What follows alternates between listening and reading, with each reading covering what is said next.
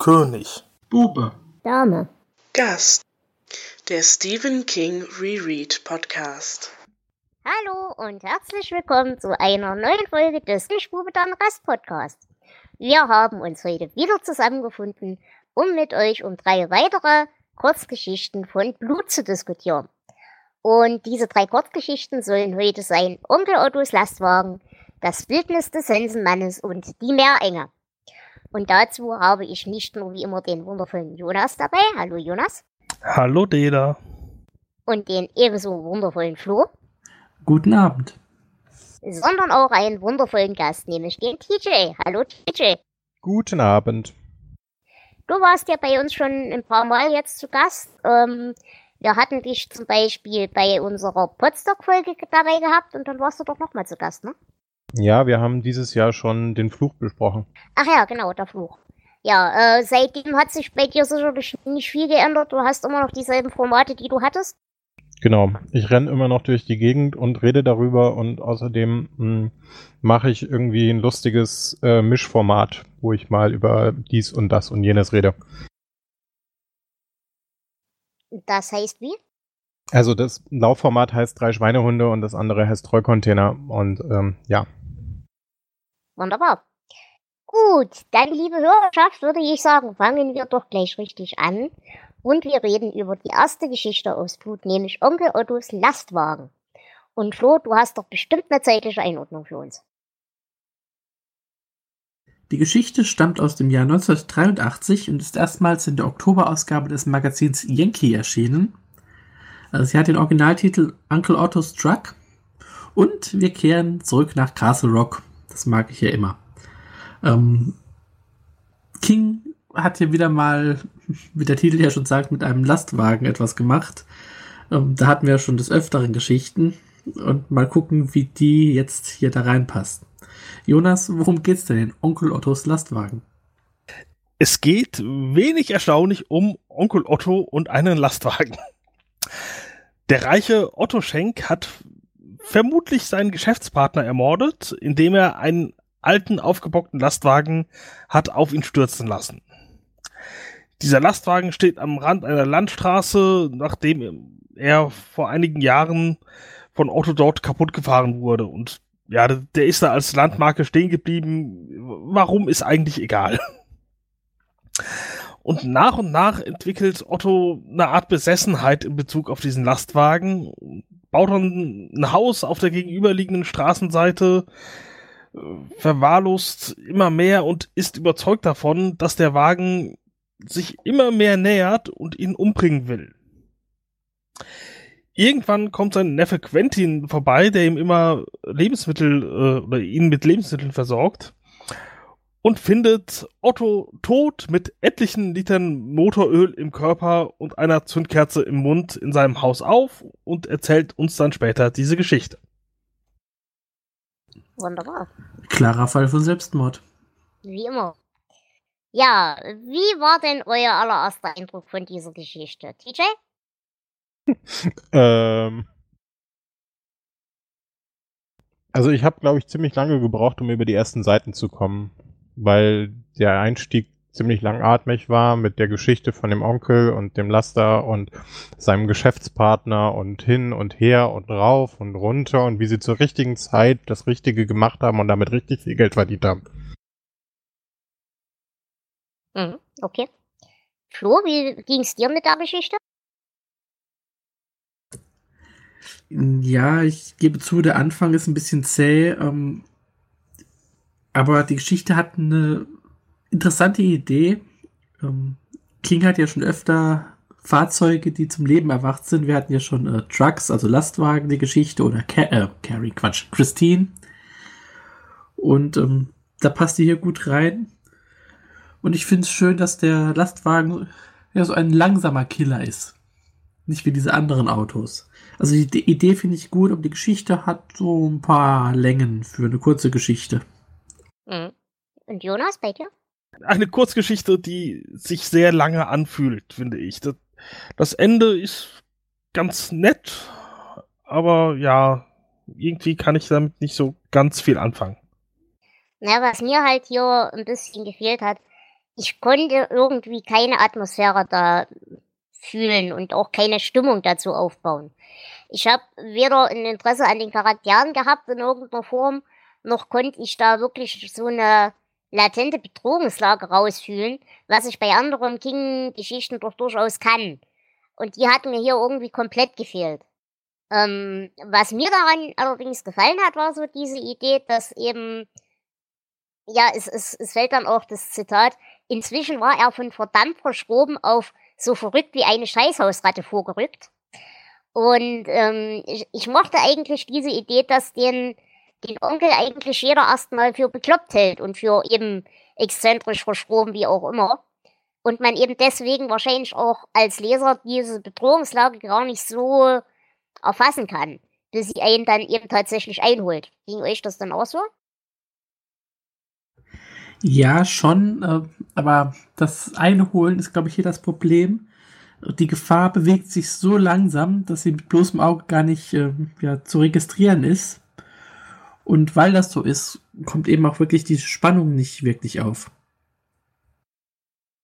Ja, auf jeden Fall ähm, ist es auch aus meiner Sicht ein bisschen so. Also ich fand diese Stufen sehr lustig, wie Quentin immer wieder, also äh, der Ich-Erzähler quasi immer wieder beschreibt, so wie sein Onkel im Dorf wahrgenommen wird und diese Stufen immer extremer werden, aber mit so absurden Wörtern. Also da muss ich auf jeden Fall die deutsche Übersetzung loben, die war echt gut. Mm, wir haben ja letztens schon mal in einer der Besprechungen, Vorbesprechungen festgestellt, dass diese Geschichte wohl auch durch, durchaus aktuell wieder mal ist. Ich glaube, Jonas, warst du das oder war es Flo, der diesen Punkt mal angesprochen hatte? Jonas. Äh, ich war das, aber äh, es war die falsche Geschichte. Ah, okay, dann habe ich das falsch im Kopf. Ja, es war die nächste. Weil, wo ich sehr gelacht habe, war dann dieser Satz, also nicht darüber gelacht, weil es witzig ist, sondern weil es ja sich doch in ja, wie soll ich sagen, in heutigen Vorurteilen doch widerspiegelt. Es fällt dann der Satz, McCutcheon, wie auch immer heißt, kniet sich vor den Creswell hin, genau wie ein schmieriger Araber, der zu Allah beten will. Und ähm, es wird eben auch Allah geschrieben, äh, eben in genau dieser ranzigen Dorftrottelmanier und dieser ranzigen Hillybilly-Art, äh, etwas doof zu finden, von denen man sich nicht mal die Mühe gemacht hat, sich in irgendeiner Form damit zu befassen, was genau man da eigentlich blöd findet.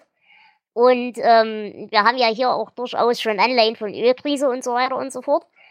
Und das fand ich im, im heutigen Kontext doch recht witzig, dass sich das immer noch so lesen lässt. Ja, die Ölkrise war damals tatsächlich gerade auch schon vorbei. Ähm, das merkt man aber wirklich der Geschichte auch an. Ich könnte auch ähm, eine Querverbindung heute zum Feinstaub ziehen. Ähm, die Dieselautos töten nämlich genauso langsam wie dieser LKW. Wahrscheinlich genauso spannend. Nein, aber das war wirklich so der, der einzige Witz, den ich ein bisschen zu heute, zu heute ziehen konnte. Aber ähm, es heißt ja auch, dass ähm, die Geschichte durchaus einen gewissen, einen gewissen Hintergrund hat. Denn King erwähnt auch in seinen Anmerkungen zu dieser Kurzgeschichtensammlung, dass es sowohl das Haus als auch diesen Lastwagen wirklich gab und er sich die Geschichte drumherum halt auch ähm, selbst während einer längeren Autofahrt ausgedacht hätte. Ah, das ist spannend. Ich, ich sollte wirklich die Anmerkungen lesen. Also so Sie sind gelegentlich witzig. An. Es fühlt sich auch ein bisschen so an wie eine langweilige Autofahrt. Ja, da kann ich nicht ganz widersprechen. Bin ich vollkommen bei euch. Aber ich fand das insofern ganz witzig, dass man hier eben wirklich mal einen, ja, einen Einblick in Kings, wie soll ich sagen, in, in seinen Denk- und Schreibvorgang ähm, äh, bekommt dadurch. Denn wirklich aus so, ja, wie soll ich sagen, banalen Dingen wie eben so einer verrotteten Rostkarre irgendwo in der Landschaft dann eine Geschichte zu bauen, auch wenn es eine schlechte Geschichte ist, wo wir uns sicherlich eine, alle einige sind. Äh, das fand ich als, als Methodik ganz interessant.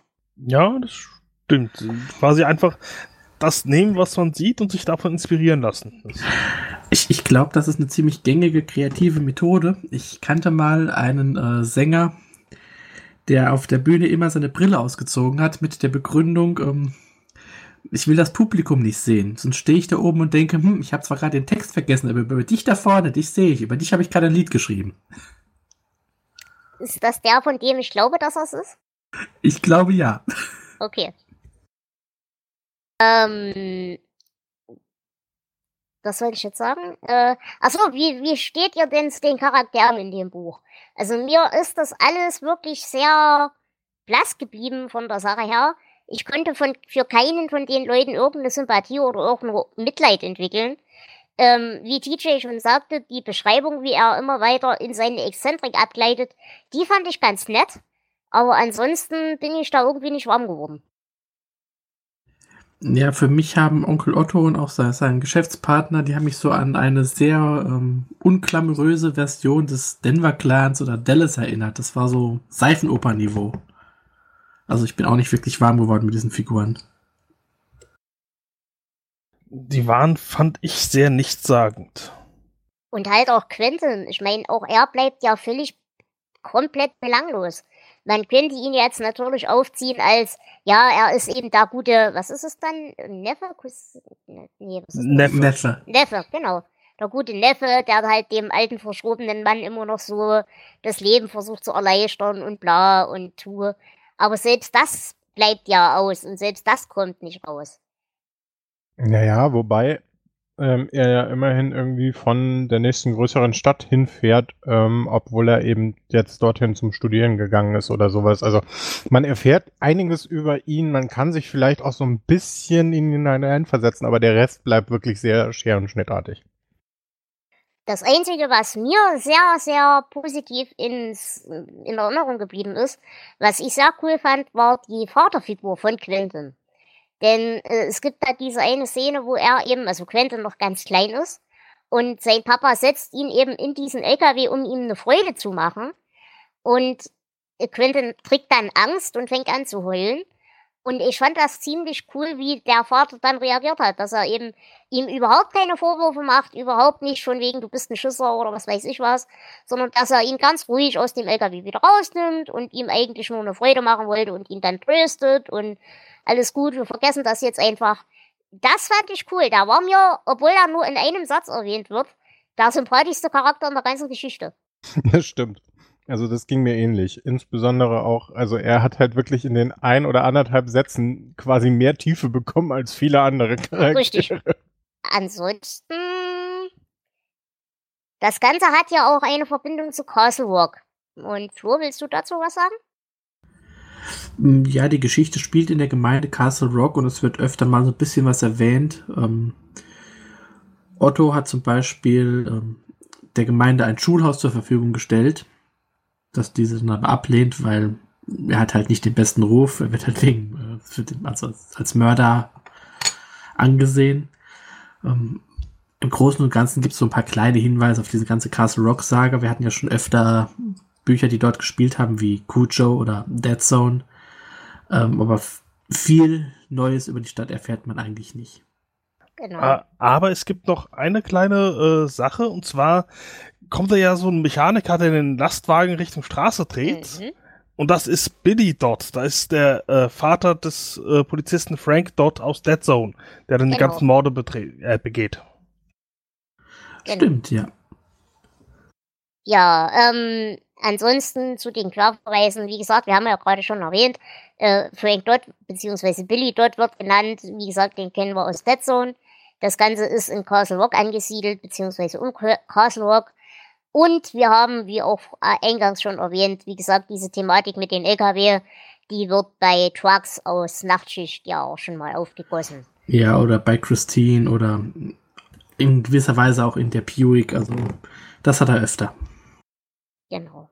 Und generell halt dieses sich selbstständig machen von nicht beseelten, eigentlich nicht beseelten Gegenständen. Das haben wir ja auch bei Mangler zum Beispiel, dass äh, Gegenstände, die eigentlich keinen eigenen Willen haben, auf einmal zu Mordinstrumenten werden. Gut. Äh, Symbolik, muss ich euch ganz ehrlich sagen, habe ich hier jetzt nicht wirklich was. Wie gesagt, man kann da ein kleines bisschen was mit der Ölkrise reinlesen, wenn man das möchte.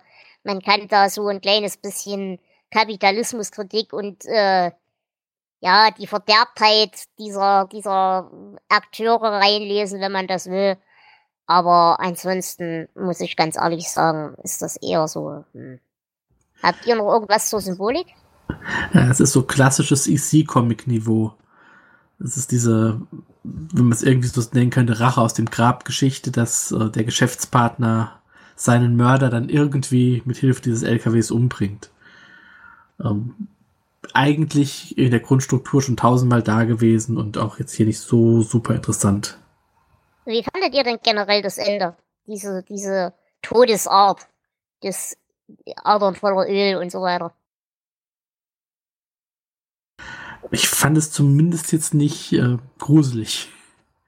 Es ist, es ist ganz nett beschrieben. Ähm, ich finde sowieso, dass die Geschichte gegen Ende hin ein bisschen besser wird. Da nimmt es ein bisschen Fahrt auf. No pun intended. Aber ähm, ja. Es ist ein ganz nettes Ende. Es passt zu der Geschichte, aber so richtig umhauen tut es mich nicht.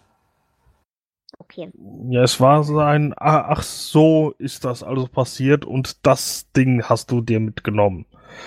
Und ja, ich, ich, ich war halt froh, es wird aufgelöst und ja, aber es, es, es war keine Überraschung, irgendwie, ja, es, es, es war halt ein Ende.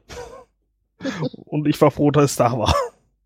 Mm, Ja, aber da war ja auf jeden Fall noch ein zweites Ende, oder? Also einerseits findet er ihn und dann äh, sieht er plötzlich doch noch den Laster direkt vor dem Fenster stehen oder verwechsel ich das gerade? Naja, er, er weiß nicht, ob er es halluziniert oder nicht, weil er, wenn er wieder hinguckt, ist er ganz normal da, wo er immer war. Ja, ja, aber auf jeden Fall, äh, also das war so die einzige Szene, wo ich auch kurzen Schreck bekommen habe, so ganz, ganz leicht, aber ich bin sowieso relativ schreckhaft. Das, erinnert mich an diese, diese klassischen Lovecraft-Geschichten, wenn wir einen Erzähler haben, der die Geschichte aufschreibt und in den letzten Sätzen schreibt, Sie sind da, Sie kommen, Sie holen mich, oh, Ihre Pranken, ah. Ja, ja, genau.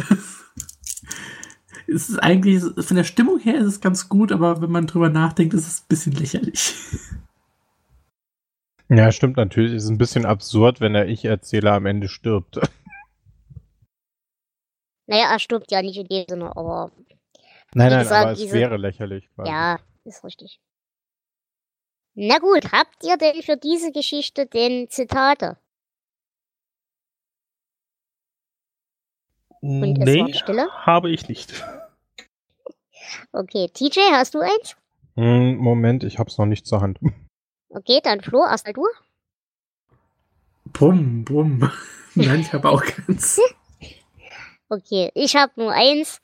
Manchmal muss ein Mann einfach aushalten, bis es einen holt. Ich hab's anscheinend doch nicht markiert. Naja, Pech. Ist nicht schlimm. Gut, äh, wie würdet ihr diese Geschichte denn bewerten? TJ, fang du doch mal an. Wir bewerten von 0 bis 19. Also ich würde dem Ganzen, äh, glaube ich, echt eine solide 7 geben. Ähm, also ich fand es über Strecken zwar ziemlich langatmig, aber ähm, also ich habe schon Schlimmeres gelesen. Okay. Flo? Ja, so weit weg bin ich gar nicht. Ähm, Ich würde sechs Punkte geben. Es ist ein ziemlich zäher Anfang. Es ist definitiv kein Meisterwerk. Das Ende ist ganz nett. Ja. Das rechtfertigt, glaube ich, sechs Punkte. Okay. Jonas? Ich habe mich tierisch gelangweilt. Äh, ich gebe drei Punkte. Okay. Und ich bin da eher bei Jonas als bei euch. Ich gebe vier Punkte. Mir war es auch echt irgendwie zu lahm und zu dumm. Das Einzige, was ich einigermaßen sympathisch war, war eben dieser Papa. Und ähm, ja, wie gesagt, diese, diese Sache mit dem Araber und dem, ja, dem Volksmund, der eben diese Vorurteile reproduziert, ohne groß drüber nachzudenken. Und das fand ich eigentlich auch ganz interessant, dass sich das heute noch so lesen lässt. Aber ansonsten hat sich die ganze Sache für mich auch überhaupt nicht gelohnt, deswegen vier Punkte müssen ausreichen. Gut, kommen wir zur nächsten Geschichte, das Bildnis des Sensenmannes. Und Flo, hier hast du doch bestimmt auch wieder eine zeitliche Einordnung. Ja, denn bei das Bildnis des Sensenmannes, The Reaper's Image, auch bekannt als einfach der Sensenmann, handelt es sich um eine der ältesten Geschichten, die wir bis jetzt hatten. Also die hat King tatsächlich schon im Jahr 1969 geschrieben.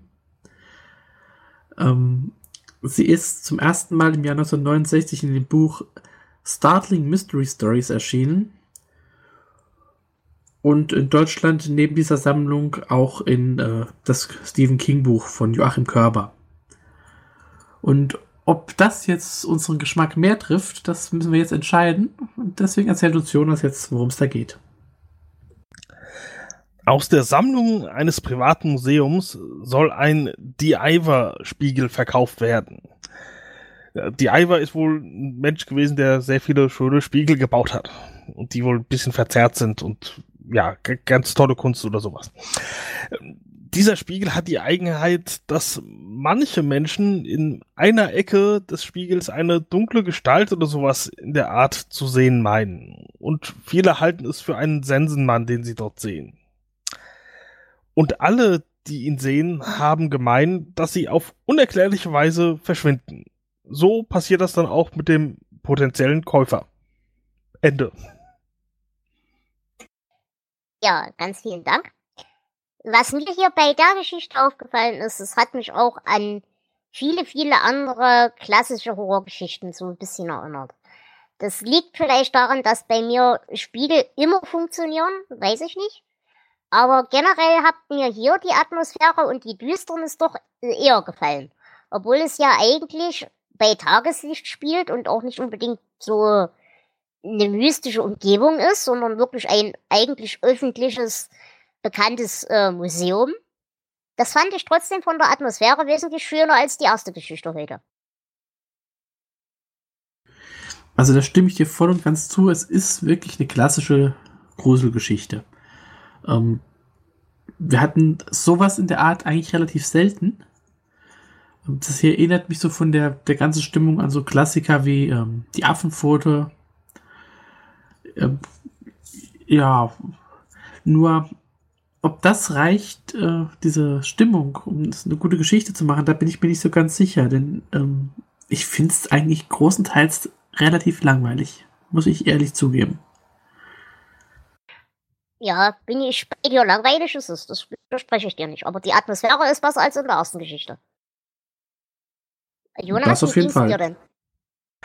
Also beim Lesen habe ich gedacht, ach, was ist denn das jetzt für ein seltsames Ding und war nicht so sehr begeistert, aber jetzt beim Nacherzählen muss ich sagen, ich fand sie gar nicht so schlecht weil ich, man wusste, irgendetwas passiert mit den Leuten, die was in dem Spiegel sehen. Und so, sowas, dass die Angehörigen deswegen versucht haben, den Spiegel zu zerstören. Aber man weiß nicht was. Und am, ganz am Ende kommt dann raus, okay, sie sind einfach weg. Sie müssen irgendwo hin, auf Toilette oder sonst so, irgendwas holen und tauchen nie wieder auf. Und das gefällt mir irgendwie, weil es ist man, man weiß nicht, was genau passiert, sondern sie sind einfach weg. Deswegen, also die, die Geschichte ist seit dem ersten Lesen bis jetzt äh, doch äh, hat sie sich, obwohl ich sie nicht nochmal gelesen habe, verbessert in meinem Hirn. Mhm, okay. TJ, wie ging es dir denn so grob? Ja, also das, was Jonas gerade gesagt hat, kann ich so ein bisschen nachvollziehen.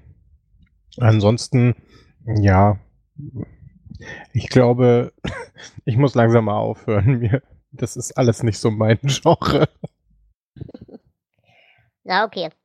Ähm, also, was ich hier hatte, und da bin ich sehr empfindlich drauf.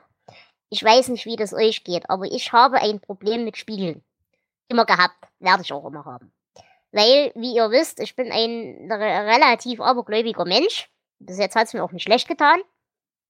Ähm, aber Spiegel haben ja, und da kommen wir dann gleich unter Symbolik drauf, ja durchaus die eine oder andere, ja, den einen oder anderen Metatext, sag ich mal. Geht euch das auch so, dass ihr so mit, mit einzelnen Objekten ein gewisses Misstrauen habt oder sowas? Also wenn ihr zum Beispiel nachts an einem Spiegel vorbeilauft, macht euch das irgendeine Art von Problem? Also, TJ? Also nur dann, wenn irgendwie auch noch ähm, aus einem komischen Winkel das Licht fällt und man nicht äh, im Kopf hat. Also wenn ich jetzt in einer fremden Umgebung bin und mir nicht gemerkt habe, dass an einer bestimmten Stelle ein Spiegel hängt und ich dann plötzlich irgendwie so einen Schatten von mir selbst dort sehe. Das ist schon mal unheimlich, aber sonst eher nicht. Mhm, okay. Ja, also, Also ich registriere Spiegel eigentlich nur, wenn ich wirklich wissentlich reinschaue. Das heißt, ich schlurfe auch morgens, wenn ich im Bad stehe und mir die Zähne putze und bin ich ganz wach, kann ich danach nicht sagen, wie ich aussehe, weil ich habe das gesehen, aber nicht registriert. Also bei mir ist das nicht so der Fall. Okay, Jonas? äh, bei mir müssen die Rahmenbedingungen stimmen, sage ich mal. Äh, zum Beispiel. Ja, in- mit Bedingungen Beispiel, Entschuldigung. Ja. ja, beziehungsweise der fehlende Rahmen. Einer unserer Gäste, die wir hatten und ich glaube nächste Folge haben, bei dem im Haus gibt es einen Spiegel, der quasi über eine komplette Wand geht. Das ist keine große Wand, das ist irgendwie halt normal hoch und weiß nicht, einen Meter breit oder so, aber komplett verspiegelt. Und ich jedes Mal, wenn ich vorbeigehe, denke ich, ach, da geht's ja noch weiter und da steht ja jemand und dann bin das ich und äh, ja, das ist verwirrend, aber das, das äh, hat jetzt nichts mit dem Spiegel an sich zu tun, sondern eher damit, dass es halt ja so aussieht, Dass du leicht so verwirrend bist. Genau. Und ja, da, dass ich halt auch ein erschreckender Anblick bin. Aber ja, lassen wir das. Nein, aber ich, also ich muss wirklich sagen, ich habe damit gerade als Kind ganz extreme Probleme gehabt.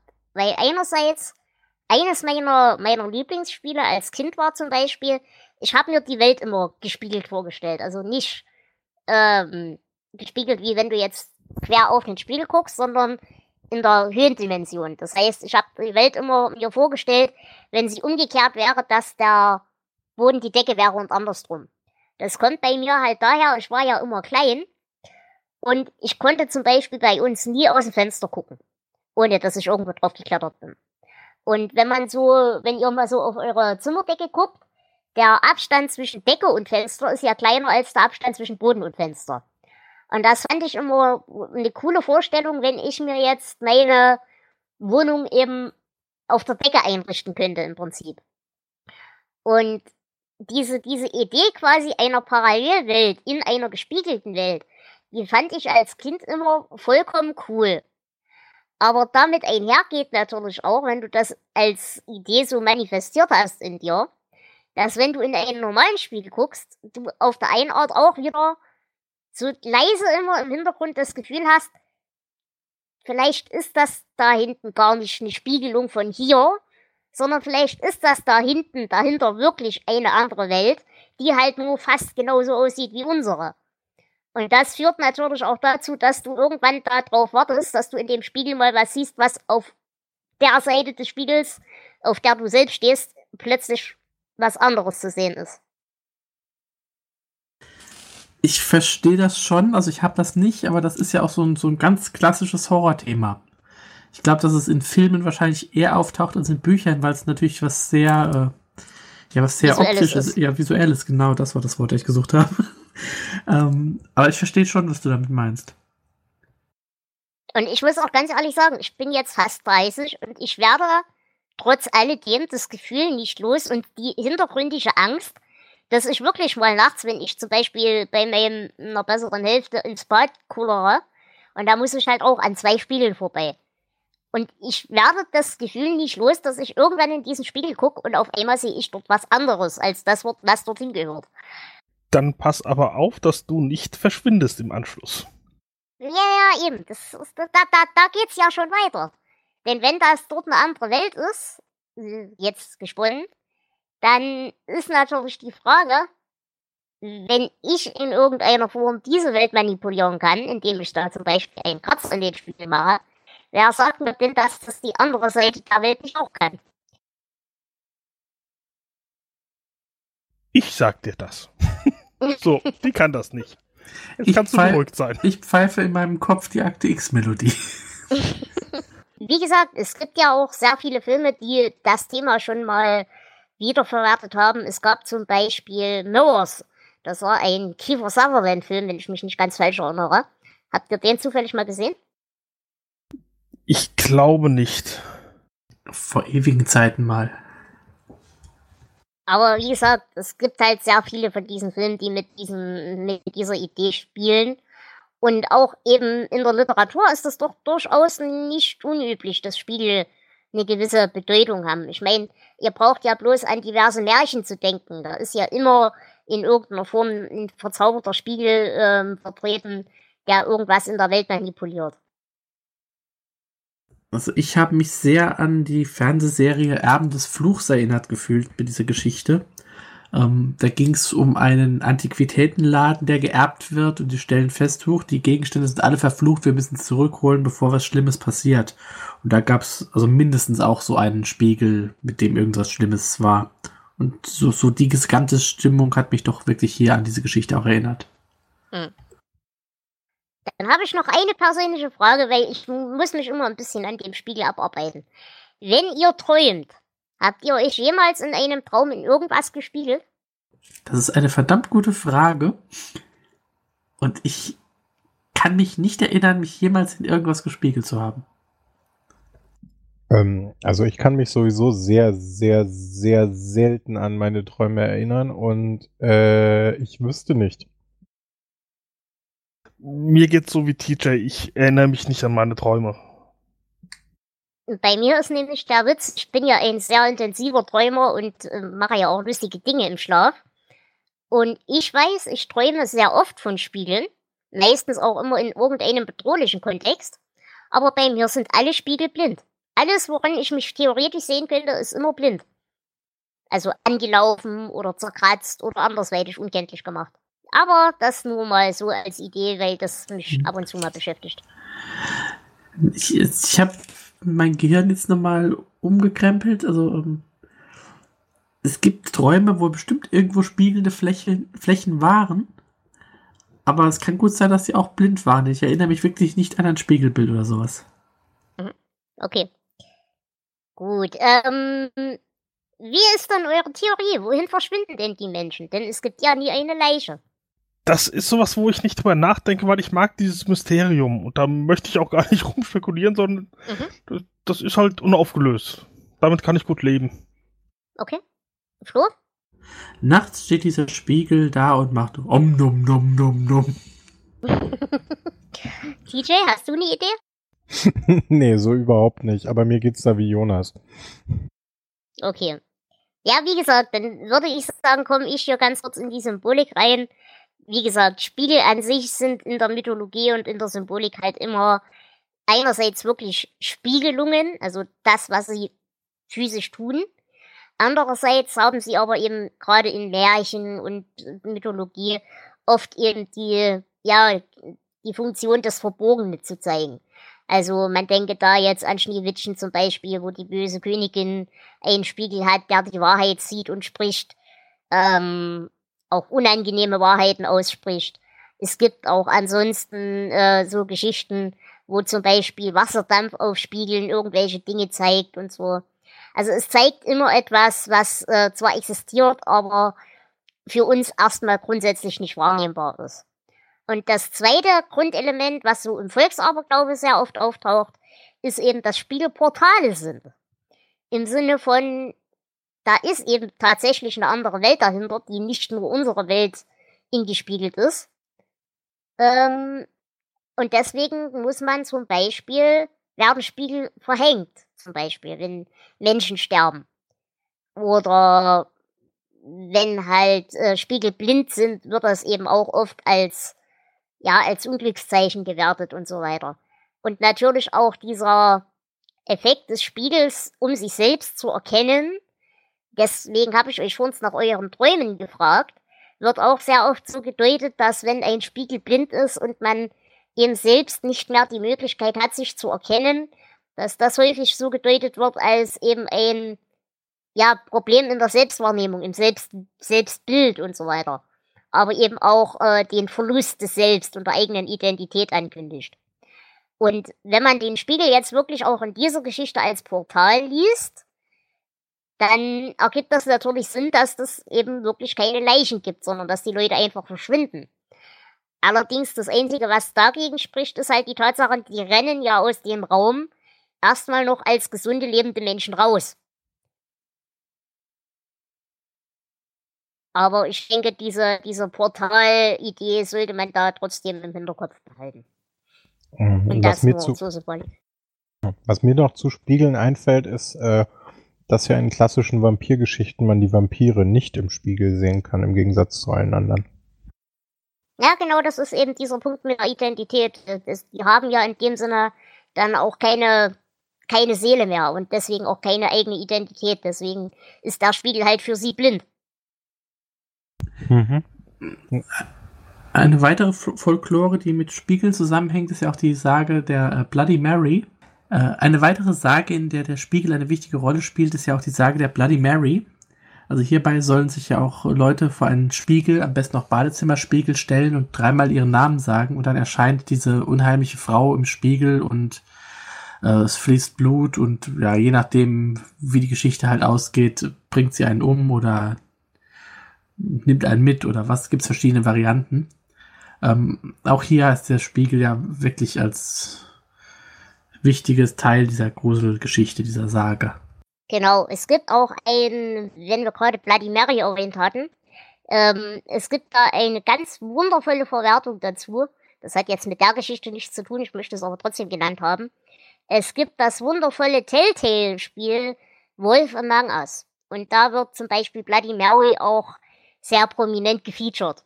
Ist übrigens ein ziemlich geniales Spiel. Also da könnt ihr Spaß dran haben, wenn ihr dafür euch interessiert. Das nur am Rande.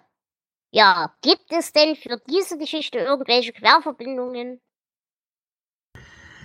Nur konstruierte. Also Dann der, Auf, konstruiere mal. der Aufbau dieser Geschichte erinnert ein bisschen an die Kurzgeschichte ähm, 1408. Aber das war es doch schon. Da geht es halt auch darum, dass ein, ein Skeptiker und jemand, der an das Übersinnliche glaubt, ähm, diskutieren und dass letztendlich dann der Abergläubige doch recht behält. Das ist ja in dieser Geschichte ja auch so ein bisschen aufgebaut. Ja, das Schöne ist ja, der Skeptiker stirbt im Zweifelsfall. Jeder stirbt irgendwann. Gut. Ähm, habt ihr denn hierfür irgendeine Verwertung? Gibt's hier irgendwie ein Dollar-Baby oder irgendwas? Eine Sekunde. Ja, es gibt ähm, ein Dollar Baby aus dem Jahr 2013 mit dem Titel The Reaper's Image. Ich habe es nicht gesehen, ich kann also noch gar nichts dazu sagen. Ähm, es sollte ursprünglich mal wohl einen Episodenfilm geben, der auch diese Kurzgeschichte enthalten soll, aber ähm, auch darüber habe ich das noch nicht mehr gefunden. Mhm, okay. Ähm, ich hatte dich schon bei der ersten Geschichte nicht gefragt, gibt's zu Ottos Lastwagen irgendwas? Äh, nein. Also außer dem Hörbuch natürlich, dass es für all diese Geschichten gibt. Im englischsprachigen Deutsch gibt es ja leider keins. Leider, in Anführungsstrichen. Okay, ähm, dann bleibt mir eigentlich nur, habt ihr für irgendein Zitat? Ich hab keins, sage ich gleich. Ich, Ich schließe hab- mich Dela an.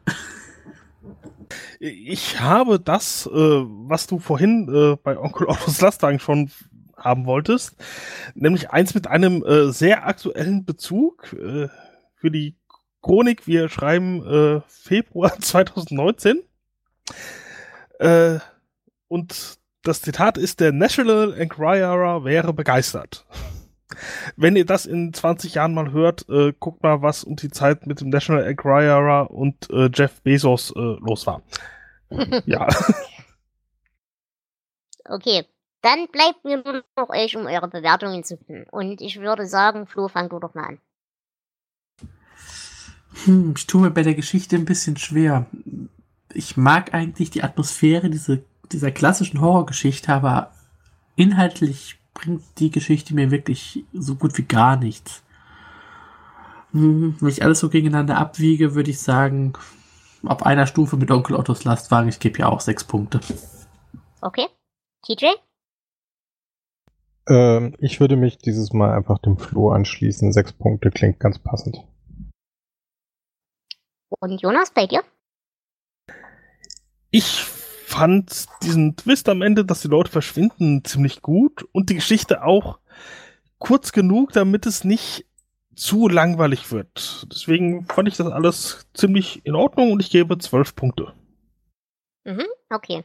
Ich würde 10 Punkte geben. Ich habe an der Geschichte durchaus meinen Spaß gehabt, weil eben ich wirklich so mit dieser Thematik des Spiegels eine gewisse persönliche Beziehung habe und ja eben diese ganzen Aberglaube, äh, Relationen und so weiter da durchaus sehr geläufig sind. Deswegen mag ich das, wenn man mit diesem Thema spielt.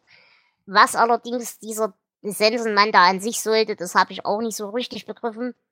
Aber mir hat die Geschichte Spaß gemacht. Ich mochte die Atmosphäre rein inhaltlich und rein von der Geschichte ist sie aber eigentlich nicht viel wert. Aber ich habe trotzdem rein persönlich viel Spaß damit gehabt.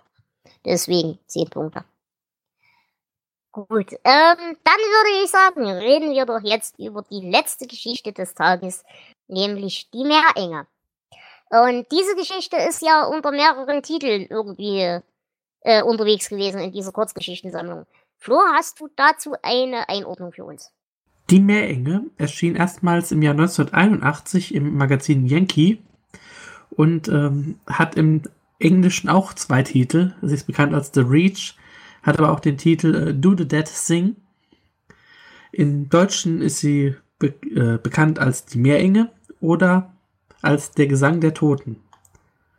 Ähm, sie wurde in das Stephen King Buch von Joachim Körber veröffentlicht, als Comic in der Sammlung äh, The Secretary of Dreams und in 1986 in das Winterlesebuch.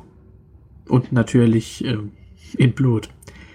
Ähm, die Geschichte hier ist was Besonderes, denn sie war, wurde 1981 in der Kategorie Short Story mit dem World Fantasy Award ausgezeichnet. Ob das hier wirklich ähm, ja, passt, ob wir das auch so sehen, das äh, ist jetzt zu entscheiden. Ähm, Stephen King beschreibt sie als eine der Geschichten, von denen er am liebsten hätte, dass sie nach seinem Tod in Erinnerung bleiben. Ähm, Jonas, worum geht's denn? Wollen wir es vergessen oder wollen wir uns erinnern?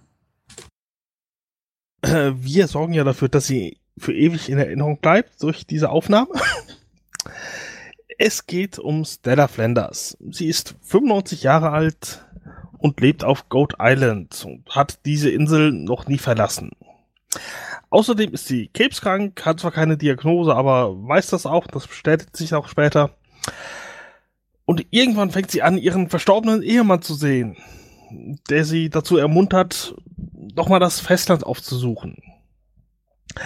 Sie macht sich dann auch einige Zeit später im Winter auf den Weg, die gefrorene Meerenge zu überqueren, Richtung Festland, wird dann später erfroren dort gefunden und hat die Mütze ihres verstorbenen Mannes, ihres verstorbenen Mannes auf dem Kopf, äh, dem ist sie nämlich unterwegs begegnet, hat ihr aufgeholfen, ihr eine Mütze gegeben und ja, alles sehr, sehr seltsam mit Geistern.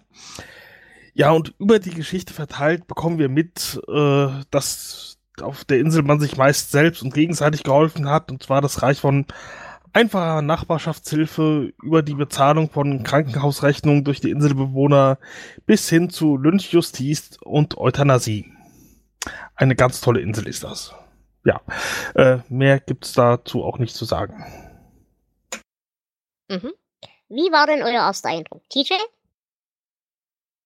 Also ich fand es ähm, eigentlich sehr, sehr nett und liebevoll geschrieben irgendwie.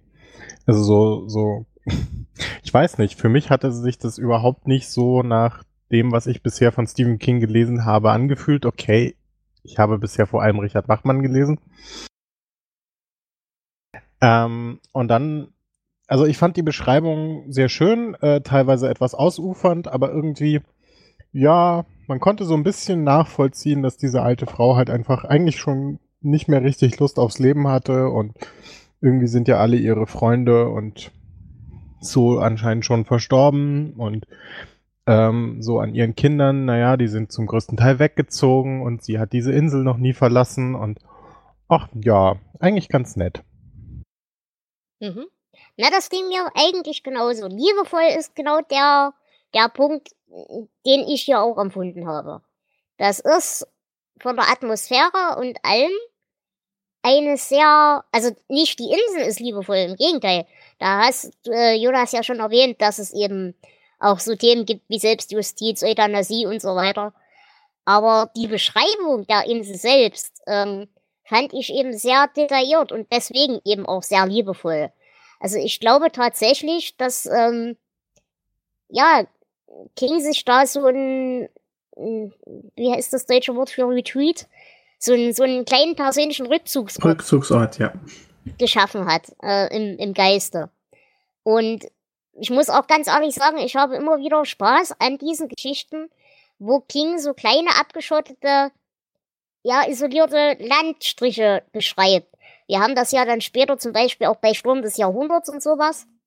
Das mag ich eigentlich sehr gerne. Jonas? Hm, ja, ich fand die Geschichte anfangs ganz okay. Bisschen auch, ich, ich war durch die vielen Namen verwirrt und wer jetzt wessen Kind und Enkel ist und diese ganzen Verwandtschaftsverhältnisse. Äh, und kam dann aber später irgendwie zum Eindruck, dass mehr dahinter steckt, als man äh, ja auf den ersten Blick denkt. Also, weil es ist ja im Prinzip die Beschreibung von einer dörflichen Gemeinschaft, dem ja ländlichen Idyll und auch den Schattenseiten dahinter.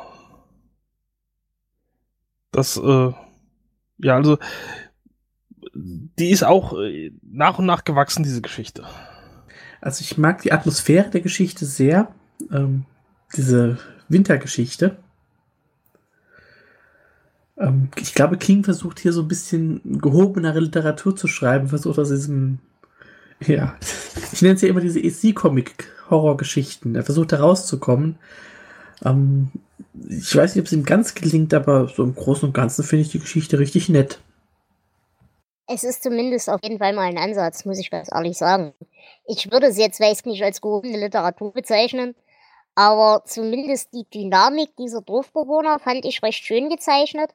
Und wie du schon sagtest, die, die Atmosphäre, vor allem auch das Spiel mit dem Wetter und die Beschreibung dessen und eben auch dieser Isolation und dieser, dieser reinen Tatsache, dass wir hier eine kleine Zivilisationsblase haben, die eben immer noch in modernen Zeiten mehr oder weniger ihr eigenes Ding macht. Und ähm, ja, das, das fand ich als solches ganz interessant. Ich fand es auch extrem interessant, wie halt im Prinzip Stella so ihre kleine Welt sieht und die Insel ist eigentlich ihre ganze Welt und sie hat so das Gefühl, eigentlich braucht sie gar nicht mehr. Und erst quasi der Tod äh, holt sie von der Insel. Mhm. Oder halt eben ihre toten Freunde ihres Mannes und ihr Mann. Na, was ich halt sagen muss, ich finde, auf einer Ebene diese Geschichte durchaus wirklich berührend. Und das schafft King bei mir eigentlich sehr selten. Aber diesen Gedanken und diese Idee, dass man tatsächlich irgendwie abgeholt wird, wenn man tot ist und dass man dann vielleicht auch ja Wege und Möglichkeiten offen stehen hat, die man vorher vielleicht nicht hatte, äh, finde ich ganz nett und ganz tröstlich. Ob ich daran glauben kann, ist eine andere Frage. Aber als Idee finde ich es schön. Und es ist halt für einen King, obwohl wir auch hier wieder eben diese, diese unterliegende Düsternis haben, mit eben diesen ganzen, ja, Intrigen und so weiter und so fort, die da im Hintergrund laufen. Aber dass wir hier trotzdem einen doch eigentlich ziemlich positiven Spin in der Geschichte haben, ist für King eigentlich sehr untypisch. Ja, das Gefühl hatte ich eben auch. Also ähm, obwohl es irgendwie zwar alles grauer Winter und ähm, kalt und schwermütig äh, ist, aber es ist halt trotzdem ja einfach auch äh, irgendwie der Rückblick einer alten Frau auf ein erfülltes Leben. D diesen positiven Spin äh, versuche ich jetzt mal kaputt zu machen. Mhm. Und zwar habe ich mir überlegt, ob es nicht vielleicht auch noch so eine zweite Ebene gibt, weil man merkt ja, es ist nicht, geht nicht alles um rechten Dinge auf dieser Insel zu. Zwar sorgt man für sich auf positive Weise, aber es gibt auch soziale Kontrolle und die Leute neigen auch vor Gewalt nicht unbedingt zurück. Und da ist die Frage, hat sie die Insel wirklich nie verlassen, weil sie gesagt hat, okay, da gibt's nichts, was ich brauche?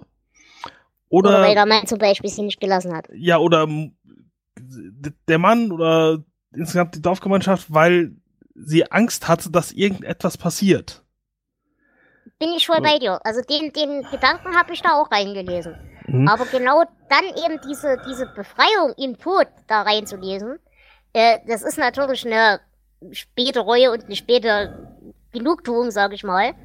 Aber das meine ich mit neuen Möglichkeiten im Tod zu eröffnen. Ah, okay. Ja, das quasi, sie merkt, okay, ich mach's sowieso nicht mehr lange, dann gehe ich halt jetzt raus, weil wenn ich es nicht überlebe, dann habe ich es wenigstens probiert und ja, was soll mir schon passieren, wenn mich die anderen jetzt doch erwischen? Ich sterbe sowieso an Krebs. Mm, aber das habe ich da wirklich nicht rausgelesen. Also ich habe das wirklich so gelesen, sie, sie geht bewusst in den Tod. Ähm, also sie weiß, dass sie das nicht schafft und sie, das Ziel ist nicht unbedingt auf die andere Seite der Insel zu gehen, sondern in einem würdevollen Versuch, das zu machen. Ja, hinüber zu gehen, aber nicht auf genau. die andere Seite der Insel. Ja, so habe ich das auch gelesen. Auf Was die andere Seite der Meerenge. Genau. Was natürlich die Frage ist, wo du gerade sagtest, das hat eventuell alles eine zweite Ebene. Die Frage ist ja, wie weit sind diese Geister gute Geister, die dir helfen bei einem Übergang? Oder wie weit sind diese Geister nur da, um dich zu locken und dir falsche Versprechungen zu machen? Dass du eben glaubst, auf der anderen Seite des Lebens ist alles besser. Ach nee, das, das Locken glaube ich nicht, da sie ja so oder so gestorben wird. Also entweder waren es wirklich die Geister, die gesagt haben, hier komm, wird Zeit, wir helfen dir, oder es waren einfach Halluzinationen, weil sie wirklich so kaputt war und vielleicht hat der Krebs das Gehirn erreicht oder sonst was. Mhm. Aber ich, ich unterstelle den Geistern jetzt keine bösen Absichten. Nee, also, äh, aber was ich halt an deiner äh, Doppelebenen-Theorie äh, auch quasi da reinlesen kann, ist halt eher so diese, ähm, ja, vielleicht haben ihre Eltern ihr das quasi eingetrichtert, dass sie die Insel nicht verlassen darf. Und erst jetzt, wo sie quasi weiß, dass sie vermutlich eh nicht drüben ankommt oder selbst wenn sie drüben ankommt, es nicht mehr lange macht, da traut sie sich dann eben tatsächlich rüber zu gehen gezogen ja, ich, von den Geistern. Ich glaube halt tatsächlich, das ist so ein Ding.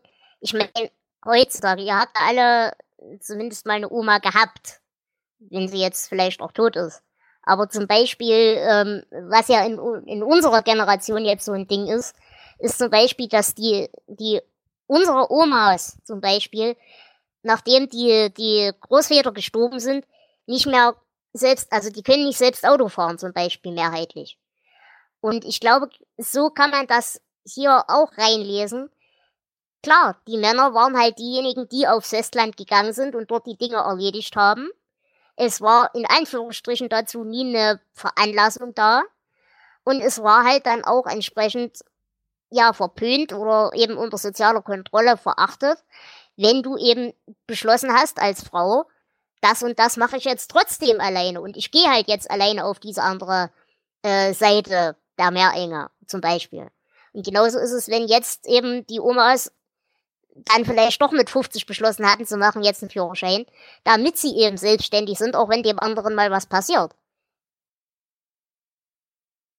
Also ich glaube tatsächlich nicht, dass das so ein aktives Verbot ist, sondern dieses Grundgefühl, das gehört sich nicht mehr oder das gehört sich so nicht. Ja, das kann auch sein. Halt keine explizite äh, Drohung, sondern mehr so eine implizite, wenn du das machst, dann wirst du halt sozial geächtet. Naja, vor allem ein, äh, was denn? Du willst hier weg, wir sind ja wohl nicht gut genug. Ich glaube, das ist dieses Element, das da mitspielt. Ja, genau sowas. Die bösen Stadtmenschen. Genau. Oder Landmenschen. Was ich hier wirklich interessant fand, war eben diese, ja, diese, diese Erwähnung von Selbstjustiz und vor allem diese Euthanasie-Szene.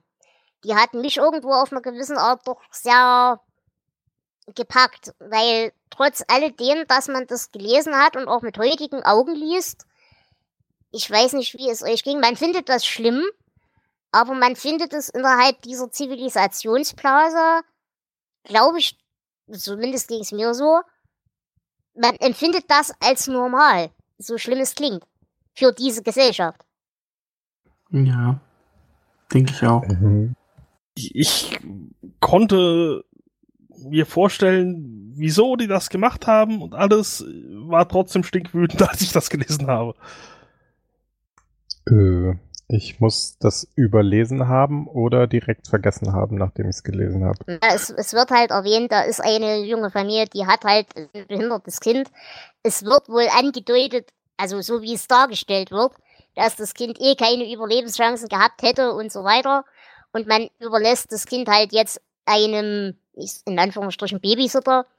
Und als man wiederkommt, ist das Kind halt tot. Ah, jetzt, ja, stimmt. Es war auch eher so eine, ja, wie gesagt, ich hab's. Aber es wird halt schon recht verdrängt. deutlich, es wird halt schon recht deutlich angedeutet, dass das nicht einfach so gestorben ist, das Kind, während es in fremder Obhut war, sondern die Mutter verabschiedet sich halt auch tatsächlich, bevor sie geht. Ja, genau. Nee, stimmt, das äh, hatte ich äh, nur direkt wieder vergessen. Ja.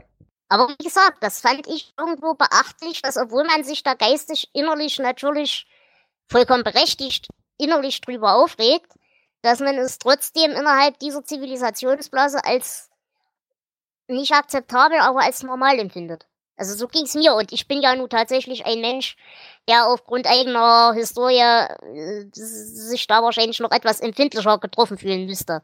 Ja, man könnte jetzt sagen, andere Zeiten, aber das macht die Sache nicht äh, besser. Ja, na gut. Ähm, habt ihr inhaltlich jetzt hierzu erstmal noch irgendeine Ergänzung? Nein. Ich auch nicht. Nicht wirklich, nein.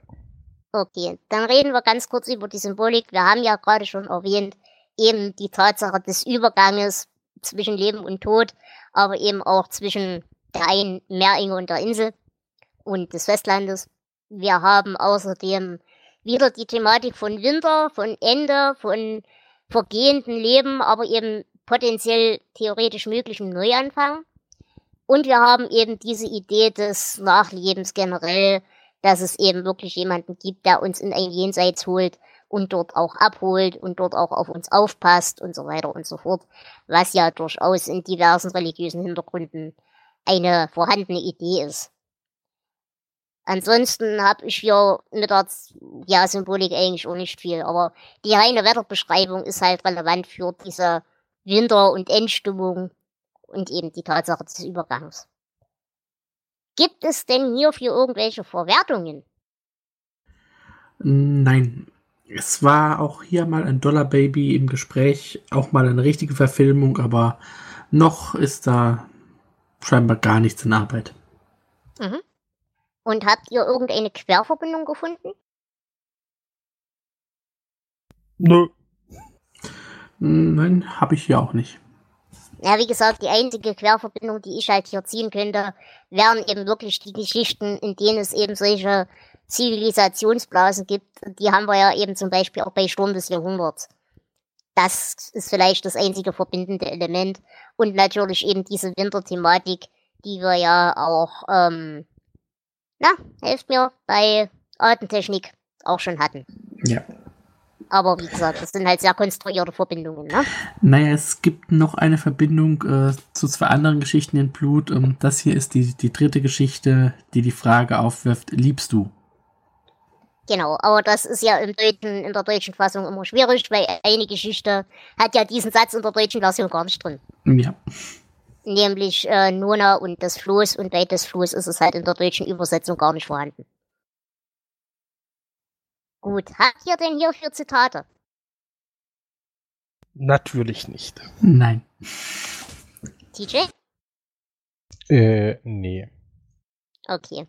Ich habe entsprechend eines, und das ist eben gerade diese Querverbindung, die wir schon angesprochen haben.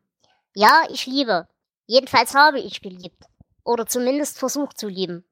Aber die Erinnerungen sind so weit und so tief, und ich kann nicht auf die andere Seite gelangen. Und das zweite, was ich habe, der ganze Unterschied liegt zwischen wollen und haben. Und das glaube ich aus tiefster Seele. Ich glaube, es ist besser tief zu pflügen als breit. Und die letzte, und das fand ich eben in dieser Gedankenwelt, dieser, dieser kleinen Gesellschaft schön, das sind Dinge, über die man langsam nachdenken muss, hätte er den Kindern gesagt, wenn er dafür die richtigen Worte gefunden hätte. Dinge, über die man lange nachdenken muss, während die Hände ihre Arbeit verrichten und der Kaffee in einer stabilen Porzellankanne neben einem steht. Also eben genau dieser Gedanke, dass man sich auch durch übernatürliche Sachen nicht aus der Ruhe bringen lässt. Die Dinge haben gefälligst so zu funktionieren, wie sie immer funktioniert haben und alles wird gut. Aber man kann trotzdem ohne Schaden darüber nachdenken, solange man nicht zu laut denkt. Okay, habt ihr denn Bewertungen für diese Geschichte? TJ? Ähm, also ich glaube, der Geschichte muss ich echt mal eine 12 geben. Ich fand die todtraurig und schön. Mhm, okay. Jonas? Mm, Ja, ich fand dieses Idyll ganz nett beschrieben, aber wo, äh, äh, ja, mich hat halt diese äh, diese Beziehung zwischen den äh, Menschen, also die, die, dieses ja, die- dieses äh, Rumgemenge und äh, Selbstjustiz und so weiter, das hat mich ein bisschen aufgeregt, äh, aber es ist eigentlich äh, nicht der Geschichte anzulassen. Dass es mich aufgeregt hat, ist eigentlich äh, gut. Ich, deswegen, ich, ich gebe 14 Punkte. Mhm. Ich würde mich da fast anschließen. Ich gebe 13 Punkte. Ich habe an der Geschichte sehr viel Spaß gehabt. Mir hat, äh, wie gesagt, einerseits wirklich diese, diese Idee hat mich berührt als solcher. Und die ganzen Sachen, die einen wirklich zu Recht aufregen, da hast du vollkommen recht, die regen einen auf, Jonas. Aber es ist nun mal so, ich meine, wir kennen alle diese Tatsachen, wenn du vom Dorf kommst, diese soziale Mechanismen, die da so am, am Werke sind und so weiter. Und auch wenn es unschöne Wahrheiten sind, aber es sind nun mal Wahrheiten. Da wird nun mal im Zweifelsfall jemand vor der Kirchentür gezerrt und verprügelt, wenn er Scheiße baut. Oder auch wenn nur Leute glauben, dass sie Scheiße bauen. Und ähm, da wird eben über behinderte Kinder gerichtet auf dem einfachsten und kürzesten Weg im Zweifelsfall. Das ist alles scheiße, brauchen wir nicht drüber reden, aber es ist halt einfach die Wahrheit. Und als solches das so schonungslos auch darzustellen und das auch in seiner Normalität so darzustellen, fand ich schon wieder gut, auch wenn das Thema selbst natürlich nicht gut ist. Deswegen 14 Punkte und wie gesagt, den, den trotz allem tröstlichen Unterton weiß ich sehr zu schätzen. Jetzt 14 oder 13? Oh, Verzeihung, 13. Ja, 13. gut. Äh, Flo, bei dir? Die Geschichte ist ähm, definitiv mal was anderes. Ich kann auch nicht sagen, dass sie mir nicht gefallen hat. Sie hat mich jetzt nicht, nicht wirklich ähm, umgehauen, aber die Atmosphäre ist sehr schön. Also ich fand die Beschreibung schön. Auch gerade dieses Winter hatten wir schon öfter, dass das mir auch Spaß macht. Mm, Ich glaube, ich gebe auch zwölf Punkte. Okay. Da durften wir, glaube ich, mit der Geschichte schon fast in einer der besseren sein, ne? Ich glaube nur, das Floß war besser bewertet, oder? Äh, wir hatten noch andere, die besser bewertet waren. Der Mann, der niemandem die Hand geben wollte, zum Beispiel. Okay. Aber auf jeden Fall eine der besseren Geschichten in dieser Sammlung. Das auf jeden Fall. Nun gut, dann bleibt mir eigentlich an dieser Stelle nur der Hörerschaft zu danken, dass sie wieder mal eine Folge mit uns bestritten haben. Es wird nächste Woche noch eine Folge zu Blut geben, dann haben wir auch diesen Kurzgeschichtenband totgeschlagen. Ich bedanke mich ganz sehr beim TJ, dass er dabei war. Vielen Dank. Ja, danke auch. Bis zum vielleicht doch noch nächsten Mal. Mal sehen. Ich bedanke mich außerdem beim wundervollen Jonas. Ja, sehr gerne. Hat wieder Spaß gemacht, mit euch aufzunehmen. Und natürlich auch beim Flo. Und ich danke dir, Dela. Es war wieder schön heute. Und mir bleibt nur übrig, mich bei euch, liebe Hörer und Hörerinnen, zu bedanken. Wenn ihr mit uns podcasten möchtet, dann könnt ihr das gern tun.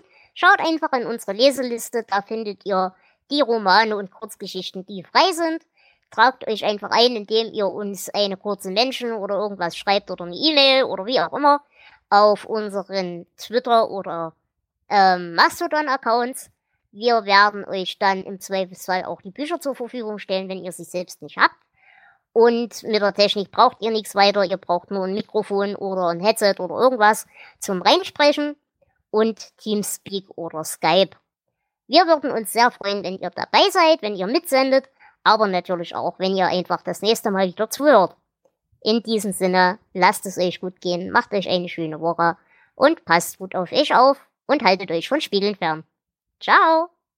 Tschüss. Tschüss. Servus.